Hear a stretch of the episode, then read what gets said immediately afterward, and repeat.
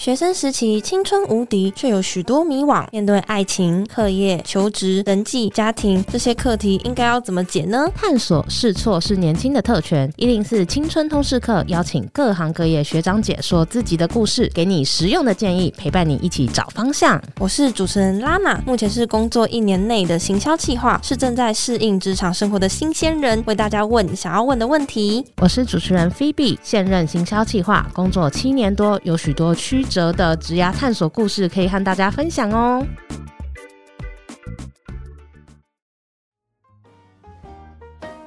我们上一集聊了暑假要怎么定定计划、行动落实，这一集要和大家聊更硬的内容，要怎么趁暑假精进自己？哈、嗯，怎么办？可是我暑假都只想耍废，大家会不会跟我一样，听到要精进自己就转掉？不行，拜托大家不要转掉。先不要那么紧张。我其实很感谢今天的来宾，因为他是一位头脑非常清楚的朋友。这一集呢，我们会非常有逻辑的进行，会先问问看你到底自己需不需要去精进自我。听完了之后，还会告诉你可以学什么，怎么学，你脑中会马上长出一个心智图哦。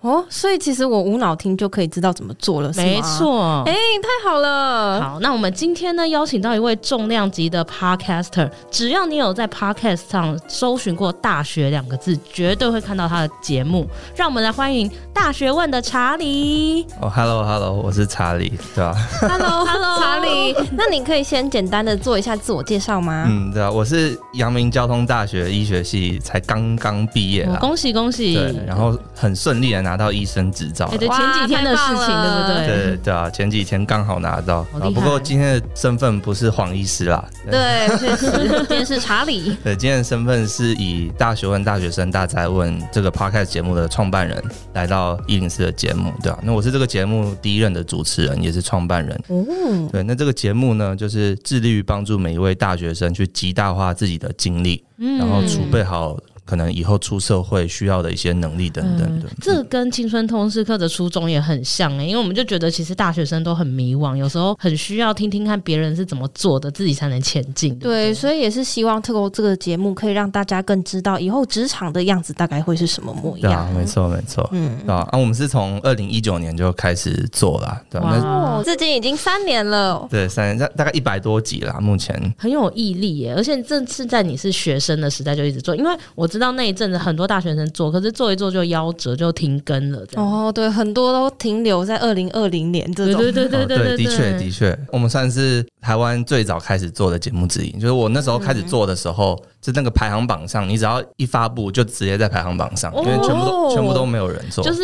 有做的就是排行榜上的几位。对对对，所以你们算是开疆辟土的一个节目。那时候其实就算是台湾的 podcast，也不会是排行榜最前面的，因为前面都是国外的节目。哦，对，因为那时候国外比较有名，国外的听众可能比较多哦，对，他们比较早开始收听啊。那想问问看，为什么你会想要做这个 podcast？因为你是自己是大学生嘛，那又是医学生，应该很忙，怎么还会？想要来做 podcast，嗯，对啊，就像刚刚菲比讲，很多大学生其实很迷惘，嗯，对。那虽然我自己是医学系，好像哎、欸、很有目标，就是当医生这种感觉。哦，大家都觉得是 elite，对，就是你会有这种感觉。但其实我自己在大一、大二的时候也是蛮迷惘的，嗯，对。然后其实我对于人生其实没有说很有热情，我就会觉得好像蛮想要耍废的。对哦，人之常情，大家都很想耍废。对对，对。然后我还记得有一次我参加那个模拟联合国会议，嗯，对，然后我在纽约参加这个会议，然后跟一个学姐搭档，这种会议就是要准备很多资料啊，然后要讲很多话之类的，嗯，没错。然后这个会议结束之后，那个学姐就跟我说，她不想要再跟我合作了。哎，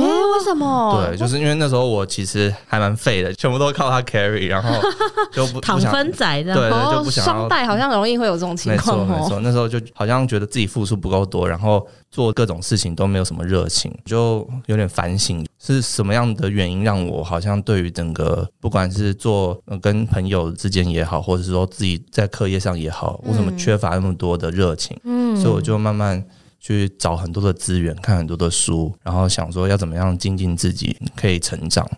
所以 Podcast 节目算是你做了一整套的搜寻结果之后，发现自己想要做这件事情吗？嗯，对，可能大概过了半年、一年之后，我就会觉得，哎，好像自己有一些心得想要分享给这个世界。原本其实我是写那个部落格啦，哦，对，但后来发现写有点浪费时间，花很多时间，要花很多时间斟字酌句这样。对对对，然后我就觉得，哎，好像我蛮喜欢听 Podcast 的。那时候有些国外的节目对我影响还蛮深的，嗯、我就想说，哎，那我自己来试试看，透过声音的力量，让让更多人去了解到我想要分享的东西。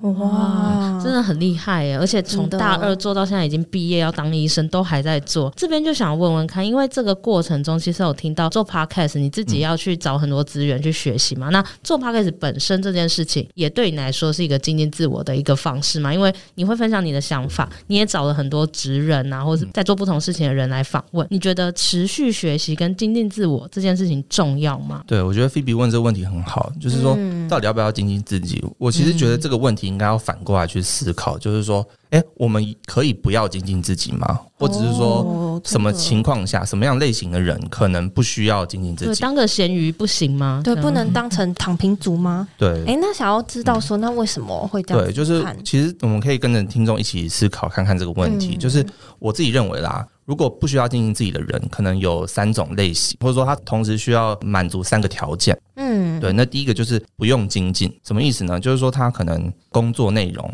可能长时间不管过去或者是可预期的未来都不太会有太大的改变，所以工作内容可能都差不多。哦，就比较单一，一直在重复性的。对对对对，所以他可能工作内容可能三十年都。就是一样的，所以他不用特别的经营自己，哎、欸，他还是一样可以喂饱自己，可以一样就赚钱这样子。嗯，可是感觉在现代啊，比较少见这种工作。对，没错。仔细思考看，可能部分某些类型的公务员可能有这种的性质啦。哦。但是，即便是公务员，或者即便那种长时间都没有改变的。职业在现今社会其实也是蛮快速的，在做很大的变化。对啊，因为现在政府也都在经营脸书啊、IG 啊，也都有小编，其实还是会跟着时代有点变化。对啊，与时俱进。对，没错，没错。所以现在这种不用精进的职业其实算很少了。对，嗯，那再下来的话，那第二个条件应该是不想要精进。那这种是算常见的情况，就是我想要耍废，我不想要学习东西，我就烂。嗯，对我这种人呢，就是。没有很想要学习，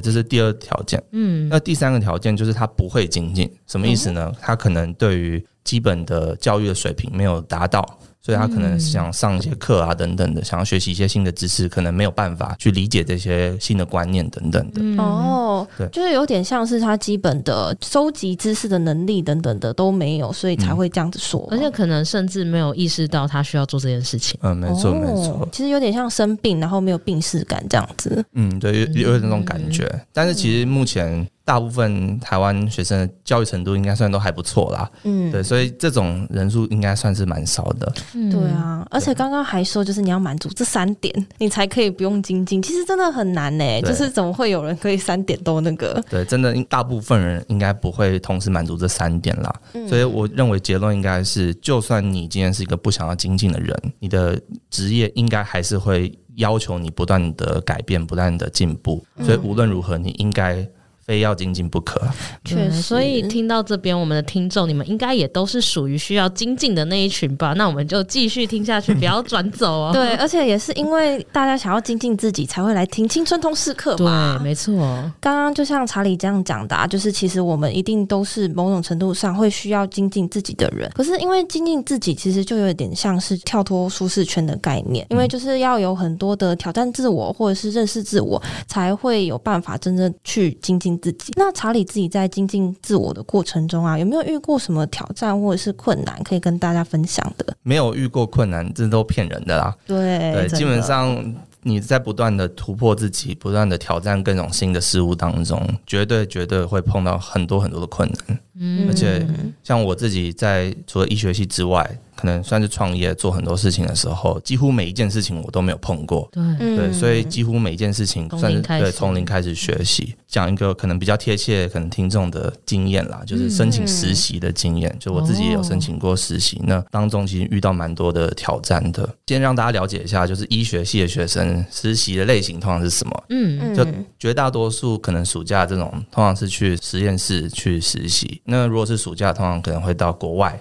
那这个是选择性的还是一定要？嗯，都是选择性的。可是很多人都会去。对，就如果你暑假想要耍飞，医学系应该是 OK 了，没有问题 对。这不太会影响，但是通常这种人就是可能暑假还是会想要参加一些有的没的，所以实验室通常是大家常见的一个选择。对，而且感觉医学系应该蛮多同学都蛮喜欢精进自己的，嗯、所以应该也都会去。没错，没错，嗯，对吧？所以那时候我自己给自己一个目标，就是我想要申请美国的实验室，然后算是蛮前面排名的学校。哇，对，然后心很大。嗯，对。那那时候其实我自己成绩其实没有很好啦，嗯，所以我申请蛮多可能国外的学校，其实别人也不认识我。哦，所以可能都是先看 GPA 的，对，都看成绩，然后可能就被回绝这样子。即便是可能学校有合作的一些姐妹校啊等等的，可能同学成绩比较好，还是位置还是被他抢掉。嗯，那时候一定觉得很灰心吧？就是投的经验都没有上。对，其实真的蛮灰心的，尤其是每一个投的都说不行的时候，就意识到说我靠成绩跟别人拼是拼不过的，我要有个改变，就是也许推荐函可以试试看，因为国外其实蛮注重推荐函的。嗯，哦，对，没错没错，所以我就想说，哎，那我就请我们医学院的院长帮我写写看，所以我就寄了一封信去讲说我有这个需求，那是不是可以帮我写个推荐函呢？就没有想到他是一个算传统型的学者啦。嗯，对，就是其实有跟他互动过的人就知道，嗯，对，真的就是传很传统的学者这样子。哦，传统的意思是说，可能他也是要你成绩很优秀啊，或者是在系上就是什么互动都很良好啊，才愿意帮你写推荐函的意思吗？对对对，就是说他也许不排斥可能同学有各个层面的发展。那如果你今天要我帮你写推荐信，那你你一定要是我心目中的那个医学系的学生，啊、那种感觉好好残忍哦！怎么没有多一点教育爱呢？对 啊，真的，就像菲比说你都已经另辟战场了，还被拒绝。对啊，所以他就跟我说，呃，这样的一个机会是要留给优秀的学生啦，他就回绝我。啊、什么叫优秀？气死！对啊，我听得好心碎哦。对啊，啊，那你后来怎么办？我那时候就。其实已经算是有点想放弃了。我那时候申请杜克大学，我申请那个教授呢，他就寄一封信跟我说：“诶，他有个同事也是一个教授，嗯，那他刚好要找这个实验室实习的学生，那问我说：‘诶，要不要试试看？’这样子，嗯嗯，对，所以我就和了这位新的教授联络上，诶，有面试，哎，他也同意就录取我这样子，哇，很顺呢。嗯，所以那时候我就想说：‘诶。’我要开香槟庆祝了，对啊，对真的。对，然后没想到我那天早上醒来的时候，因为有时差嘛，就是我那天早上醒来，嗯、然后我就收到他另外一封信，就说他临时没有办法录取我，就又反悔这样。子。哇，晴天霹雳的感觉，这个故事要多曲折。哦，已经一波三折了，对，已经一波三折，真的三折，真的非常惨，真的就像你讲晴天霹雳，就觉得啊，啊，好像全世界就是要压在我身上那种感觉，嗯。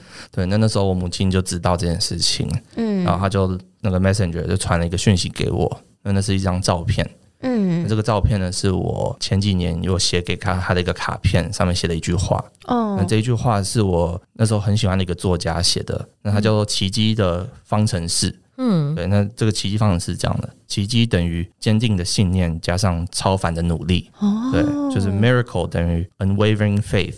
加上 extraordinary effort，哇，要有坚定的意志，你还要付出很多努力。没错，简单的就是说，你要相信你可以做得到，然后没有到最后刻，就是不要真的放弃。对，所以我就看了这句话，我就决定说，哎，那我再写一封信给这位教授，我就跟他说，哦，我真的非常想要这个机会，这样子我付出很多努力，问他愿不愿意。再重新思考一下他这个决定，这样子。嗯，那教授的回信有回什么吗？对，那后来这个教授就说他没有看过那么努力、那么有热情的人，所以就决定重新录取我，然后让我有这个机会。哇，这次是真的了吧？这是真的，所以后来我就真的到杜克大学实习两个月。我觉得这个故事啊，我听完就想到一句话，就是你真心想要做一件事情，整个宇宙都会想要帮你。哎，对，而且只要你够想，然后你够努力，其实就可以得到你想要的东西。而且我觉得重点是他那个想要努力的那个热忱，真的是很感动人啦。真的，那这边就要问问看，因为今年暑假应该是查理最后一个暑假嘛，对不对？对，工作前最后一个暑假，没错没错。那你打算做哪些事情来充实自己、精进自我呢？嗯，对啊，我想说可以让听众一起思考一下，就跟着我这个思路啊。那我们可以把暑假想要做的事情大概分成两种主要的项目，就第一个是可能以职涯为主要考量的，就你可能未来有个职涯的目标，那你就先暑假的时候做一些相对应的学习跟精进。嗯，那另外一种呢是没有真的跟职涯有关的，可能娱乐啊或者是充实自己而已，就跟职涯没有关的。对于可能跟职涯有关的部分呢，因为我自己虽然可能在几个月之后就要去医院工作，对，对，但是之后我可能未来会想要再出国进修等等的，嗯，所以出国进修也是想要往医学的方面吗？我还没有思考到那么仔细，但是我想要。先做的是，因为有一些研究所，他们会看一些可能语言啊等等的一些考试，可以先在目前来说，虽然还不太确定未来要读哪些研究所，但是我可以先考这些证照。嗯、那到时候申请研究所就不用再花时间做这些事情，哦、真的超前部署哎。嗯，没错没错。那再来考量的是。因为我算是还蛮斜杠啦，大家应该听得出来，就是很喜欢做一些有的没的。那目前来说，我觉得城市设计啊，还有软体开发等等这方面的能力，我自己是缺乏的，就我不太会这些事情。可能这些空档时间，我有办法学习这些东西。哦，这个是因为你觉得未来可能对你会有一些帮助。嗯，没错没错。对，而且又快要出社会了，其实要有一个这么完整的可以学习的时间，是真的蛮宝贵的。哦，真的，暑假要好好利用。对啊。那如果说是没有职涯目的的安排，你会安排什么事情？就没有职涯目的的考量的话，听众也可以跟我思考一下。通常有两种啊，第一个是虽然没有什么目的，但是我想要充实自己，嗯，对，可能没有目的的充实。那另外一种就是纯粹娱乐，就是可能打电脑、看电影、追剧那种东西，嗯，对，也是舒压一下。对舒压这种也不能说没有啦，对，嗯，你还是要有一些舒压的管道。那像充实心灵，你会做什么事情？嗯，我自己会参加茉莉联合国，都会跟我们制作人一起去这样子，主要是锻炼一下自己英文啊、口说啊等等的。而且跟别人交流，然后有一些文化的碰撞，应该也算是充实心灵的。嗯，没错没错。再来就是运动跟锻炼自己啊。对，你看我的看我的身材就知道，就是平常没有很喜欢动啊。所以 我们到时候上架的时候会有图案，大家让大家看一下，让大家公平一下。对，所以就是会想要在这段时间先让自己哎多运动啊等等的。就是我在考我的执照之前，我刚好看到有国外有人 TikTok 在玩一个游戏地理寻宝。哎，这个是什么游戏啊？它英文叫 Geocaching，然后它是有个 App，绿色的 App，大家可以搜寻看看。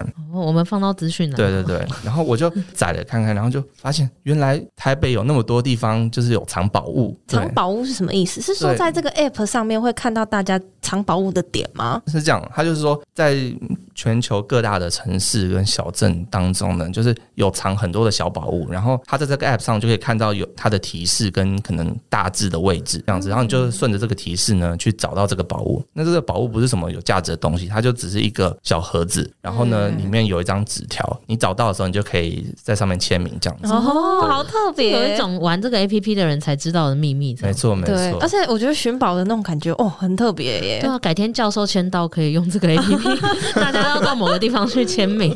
嗯，对对对，大家看大家有没有认真在看教授的讯息。对啊，然后就是我发现我们学校竟然有宝物，就我在那边六年，我从来不知道。有人藏东西在里面，真的是一小圈圈的小秘密哎！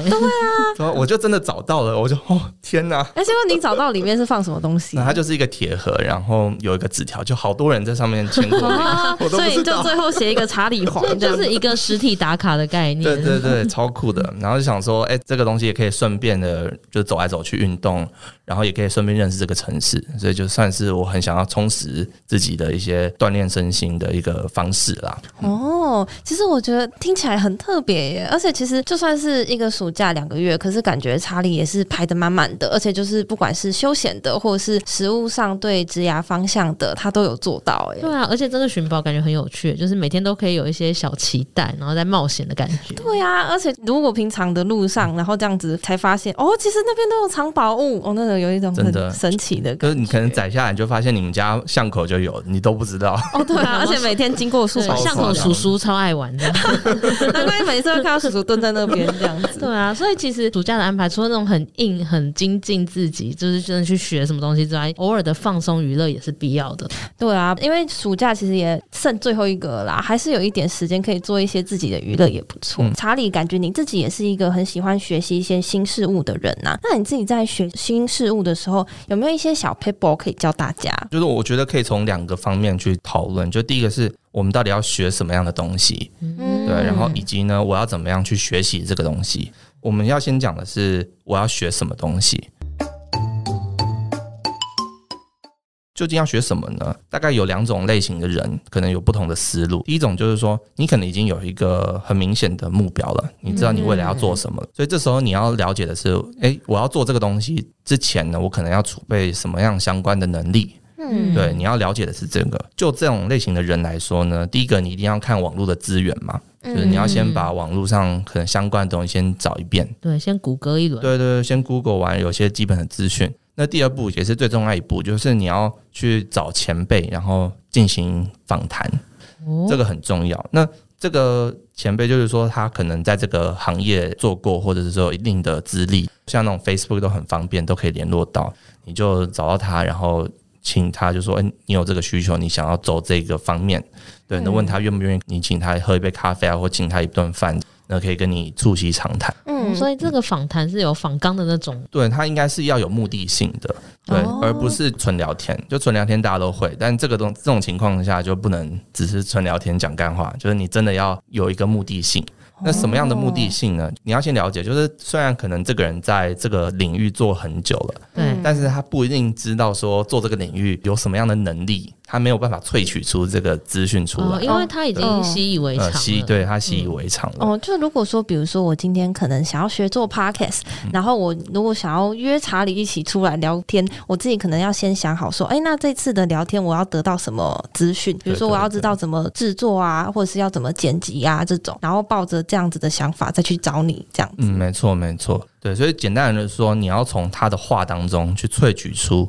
做这个行业或做这个领域的前提是你要有具备哪些能力。嗯，对，因为他不可能在两个小时的跟你聊天过程当中就把你训练成很厉害。对啊，而且他跟你聊天，他又不是觉得他来讲课。对，没错，他不是来讲课，他只是要告诉你说你要去学习什么东西，你要从他的话当中去萃取出这些资讯。你要自己整理这个脉络去收集资讯。没错，没错。那如果大家不知道怎么好好的访谈一个前辈的话，可以去听大学问或者是青春通识课，我们都很常去访问职人哦。确实，我们会把资讯放在我们的资讯栏哦，快点去听听看。对，那如果说就是我们自己可能比较不知道自己的目标，然后也不知道可能自己想要从哪边来做精进的话，那你会怎么样做建议？嗯，这应该是大部分人会有的困扰，就是还没有一个目标。对，就我好像想做什么，但我不知道那是什么。对，而且有些人可能就是哎，任何领域都想要学一下，可是又不知道怎么下手。对，那这时候我们可以。从统计来看看，哦，好科学哦，对，很科学，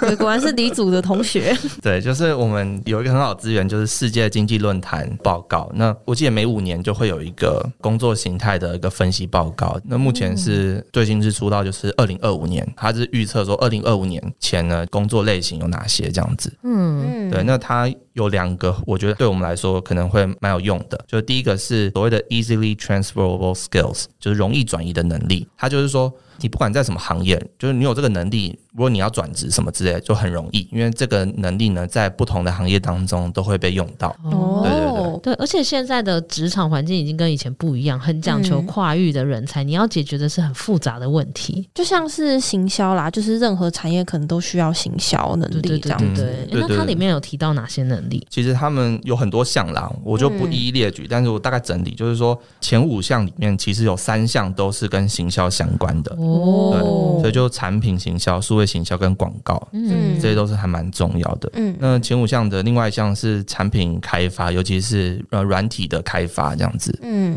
对。那另外一项是商业管理，六到十项呢，全部都是城市撰写跟设计相关的能力。嗯，其实这样子听起来就是容易转移的能力，其实有一点像是只要学会了这些能力，基本上你不会没有饭吃。对对对，你今天在这个工作做的不习惯，你想要转职，哎，其实其他人也会录取你这样子。哦，就是你的这个技能其实是非常好的。啊，一个会行销的工程师听起来多厉害哇，超级斜杠。对，所以如果你今天真的不知道你要做什么事情，你就可以先从这边下手，你就学点行销啊，学点城市设计啊等等的，哎、嗯，这些未来用不到这些能力很难啦。嗯，对，基本上都用得到。这建议真的很棒哎，大家可以参考看看。如果说不知道自己目标，还有什么方式可能做精进？对，我刚刚说这个报告，第一个是这个容易转移的能力嘛。那另外一个我觉得还蛮有用的是，他所谓的最重要的能力，也就是说，你不管在哪里，你都需要这些能力。嗯，对对对，这就不是什么转移的问题。这个最重要能力呢，前面几名大概是第。一个是批判性的思考、问题解决力、自我管理、人际互动等等的。对，嗯，这些听起来有点像是软实力诶。嗯，我觉得算软硬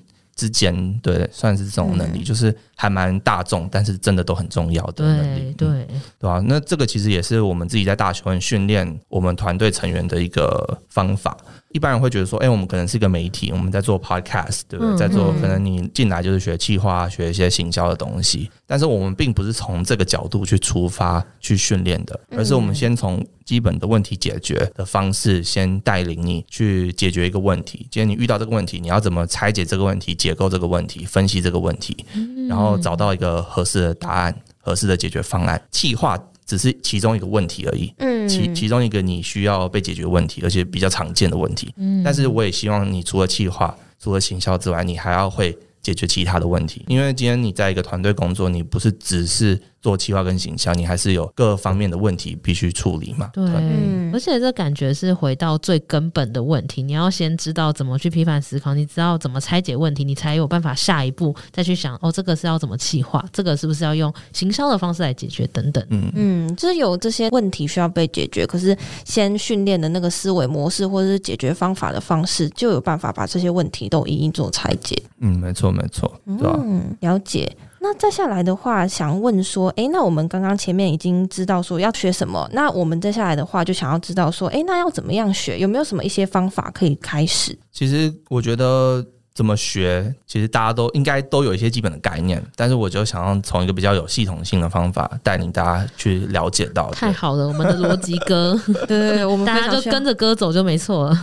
一开始我们应该是从成本最低的，就是所谓的免费的资源开始，可能是 YouTube 吧，可能是网络上的网站、部落格这些开始，对吧？大家一定是这样。对对对对，对那。在这种时候呢，我们就是要抓准一个很重要的概念，就是关键字的搜寻法。对，那我带领大家一次，就是大概怎么做。就例如说，手边可以开 Google。对，就例如说，我们今天要学习可能行销好，如果我完全不知道。这东西在干嘛？那你会搜寻什么东西？就行销，然后 Google 这样。对对对，你一定是这样嘛。然后你可能就有些相关的东西看一看，对不对？这时候呢，我们要注意的一个点是，我们要找出这些资源当中有没有提到一些重复性的关键字。对，比如说像行销可能会有什么社群啊、SEO，对对对，然后 GA 这样子吗？对对对，像 GA 就是 Google Analytics，对不对？这是一个 Google 的分析工具。嗯、但是你在完全不懂的情况下，你不可能知道这个东西存在。哦，对对对。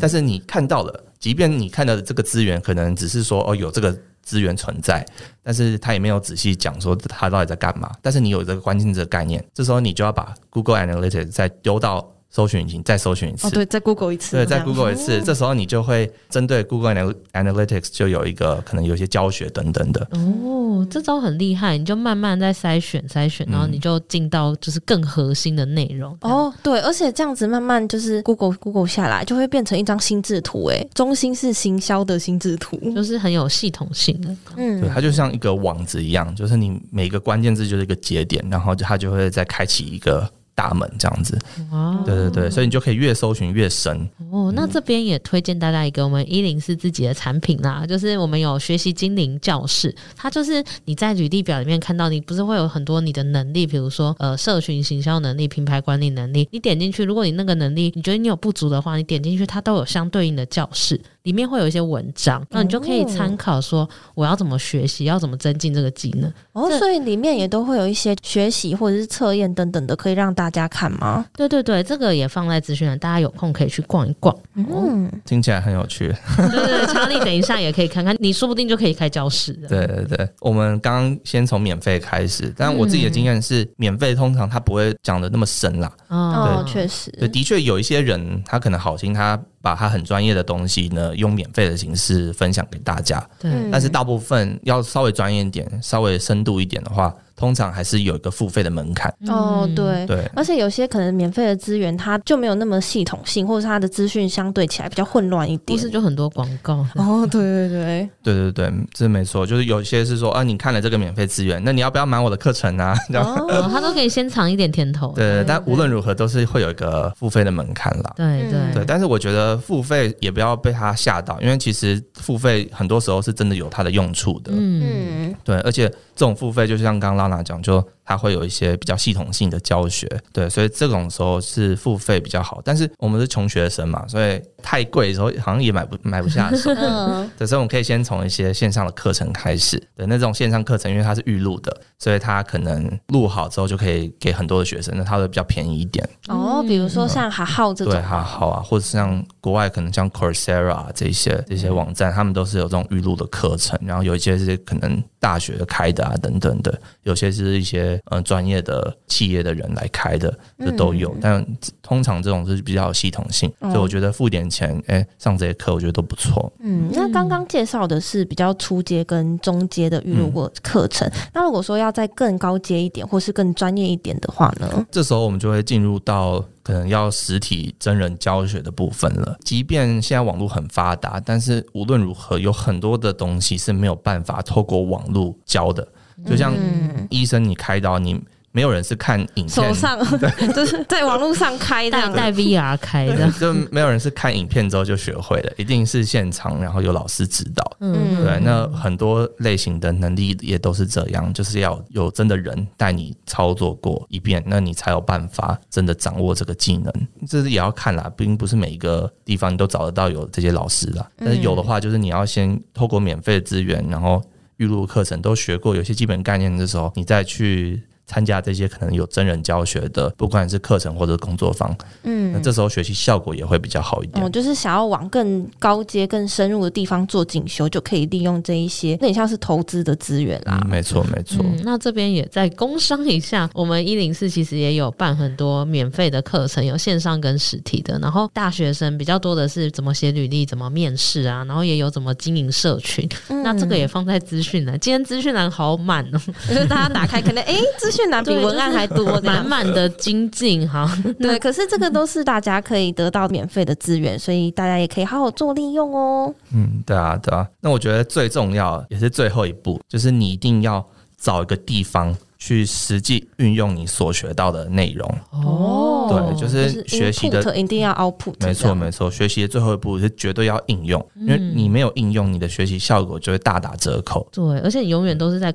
就是空想而已。没错没错，对吧？所以这其实也算是我们大学问训练的时候很重要的一个环节，就是我教的课程，你一定要有东西可以应用。所以常常我们的干部在跟我约，可能我要训练的时候，我都会跟他们说：“哎，你们现在手上有哪些专案，需要哪些？”相关的能力，嗯，那如果没有的话呢，我就没办法帮你上这堂课。嗯、对，你一定要有一些相关的专案，然后我直接用你的专案当做一个教材，然后搭配我的课程，搭配我的训练，然后来做一个应用，你才有办法直接做中学。对，这非常的重要。嗯、这就有点像你刚刚说要访谈前辈，你要带着目的去，你那一次的聊天才是会截取到你要的东西。那你学东西，如果你今天是带着一个目的去学的话，你会学得更起劲，更有动力。嗯嗯，没错。那最后就想问问看啊，如果说就是要给一些大学生，他们可以充实自我的一些建议，你会给他们什么建议呢？趁这个机会也算帮我今天讲的这些东西做一个总结啦。嗯，对，就是我想分享一个我蛮喜欢的一句话，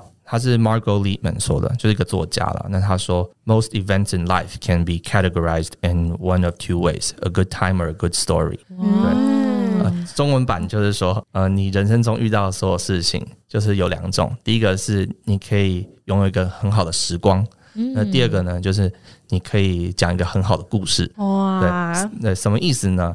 就是很好时光，就是你成功的时候，嗯，你就会觉得很开心，对对，可以开香槟。但是如果你失败的话呢，可以讲个好的故事，你就可以以后跟别人说，哎，我当年呐，就是做了什么事情，做可以跟孙子说说爷爷当年呐做了这些事情。没错没错，这也就是算是用另外一个角度去看你人生中遇到的各种成功与失败。嗯，就成功就很棒啊，失败的话呢，就觉得哎，这是一个经验，这是一个故事，可以做学习，而且这也是你自己的一个养分。对，所以这就我带。带到我第一个想要讲的，就是说你不要不敢去做梦，嗯，对，但是同时呢，你也不要去怕失败。哦，真的，大不了多一个故事这样。对啊，对，没错。而且很多人可能不敢开始，就是因为他们太害怕失败了。对，就是你可以 shoot for the stars，你真的可以做大梦。像我自己申请实习，我就想要申请可能全美国最顶尖的学校。嗯，对，像做这种大梦，虽然也许你会失败，也有很高的几率你会失败，但是又有什么大不了的？对，你只要不怕，那你敢做，我觉得大不了真的就是一个故事而已。嗯，嗯，真的。那第二个呢，就是你要找个你可以应用所学的地方，就带到我刚刚提到的，提到的、那个，嗯，就是你真的要有个地方可以应用，因为你没有做过的话，学习效果真的很差。对，所以无论是你的实习啊、打工啊，不管你学什么东西，哎，有一个地方可以拿来让你应用。可以让你练习的话，哎，这都是一个很好让你增进自己的地方。对、嗯、，learning by doing。最后一个，我觉得也是要提醒大家啦，因为今天讲的东西比较硬一点，就是叫你要做什么东西精进自己、啊。不知道大家还在吗？对。但是无论如何，还是不要忘记去玩啦。嗯，对，对，暑假就以后工作就没有没有暑假就不能玩了。真的。嗯。哦，我觉得除了大家会说可能工作之后就是不能玩的，可是我觉得这也是另外一个概念，就是你要能够在工作的时候好好工作，可是享受自己。的时候也是好好享受自己的时间。对、嗯，大学生暑假还是要、嗯、还是玩，还是很大一部分啊。对啊，不要忘记啊，不要忘记。对啊，大家真的要好好珍惜，没有经济压力，没有什么太大压力，然后纯粹而快乐的暑假，来自已经毕业 职场小姐姐的心，对，社畜 的眼泪。对，对啊，想要跟我去寻宝，可以再私信我。哦、我们会把就是查理的资讯，就是放在我们资讯栏。今天资讯栏真的很满。对，可以私信我去寻宝这样。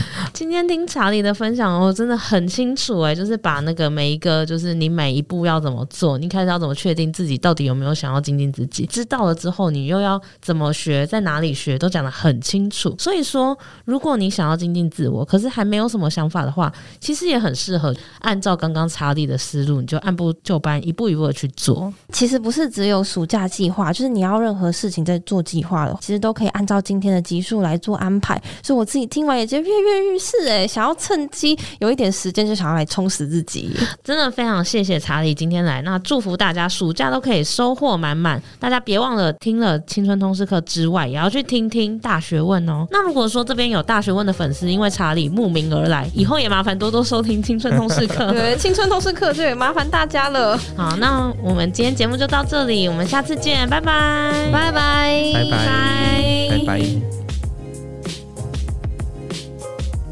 如果你喜欢我们的节目，记得订阅我们，你就不会错过任何上架的通知哦。如果这一集你有什么心得还有收获，也欢迎你到 Apple Podcast 留言告诉我们，并且给我们五星评价，我们都会非常感谢你。